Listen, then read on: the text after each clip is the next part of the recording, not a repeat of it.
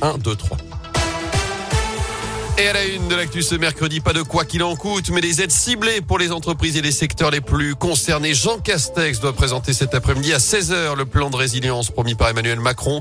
Objectif faire face à la flambée des prix de l'énergie et des matières premières. Le Premier ministre a d'ores et déjà annoncé ce week-end une baisse de 15 centimes par litre de carburant à partir du 1er avril. Des automobilistes évidemment concernés par cette hausse des prix à la pompe. C'est le cas des infirmières libérales. Exemple ce matin avec Christina. Tous les jours, elle parcourt entre 120 et 150 km à travers vers les monts du Forêt.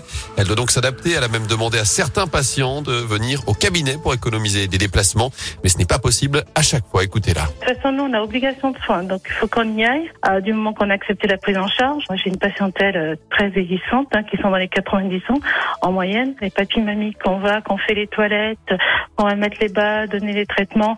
Effectivement, euh, eux, on peut pas les faire venir au cabinet. J'ai du mal à refuser les patients parce que du moment qu'ils ont besoin de nous, puis nous, on a un secteur qui est quand même assez large, j'ai du mal à dire non. Mais après, si ça perdure dans le temps, c'est surtout réfléchir à d'autres façons de fonctionner ou à, voir comment on peut procéder en gaspillant moins d'essence possible. Quoi.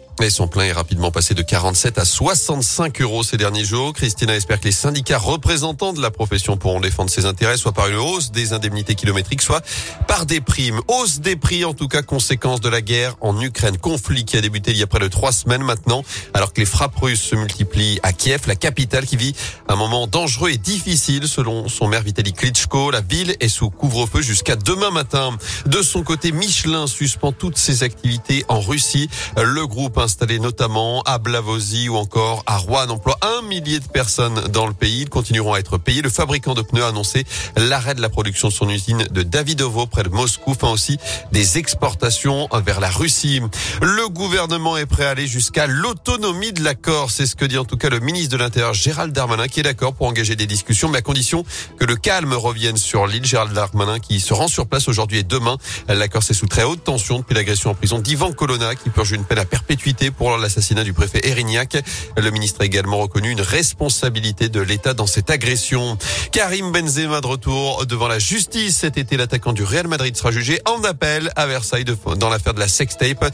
En novembre 2021, l'attaquant français avait été condamné à un an de prison avec sursis et 75 000 euros d'amende pour complicité de tentative de chantage à l'encontre de son ancien coéquipier chez les Bleus, Mathieu Valbuena.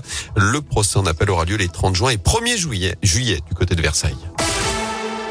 Du foot côté terrain, cette fois les huitièmes de finale retour de la Ligue des Champions. Lille va tenter de réaliser un exploit en recevant Chelsea. Au match aller, les nordistes avaient été battus 2 à 0 en Angleterre, coup ce soir à 21h. Hier, l'Atlético de Madrid s'est qualifié pour les quarts finales après sa victoire à Manchester United 1-0. Ça passe aussi pour Benfica qui a sorti l'Ajax Amsterdam, victoire 1-0 là aussi.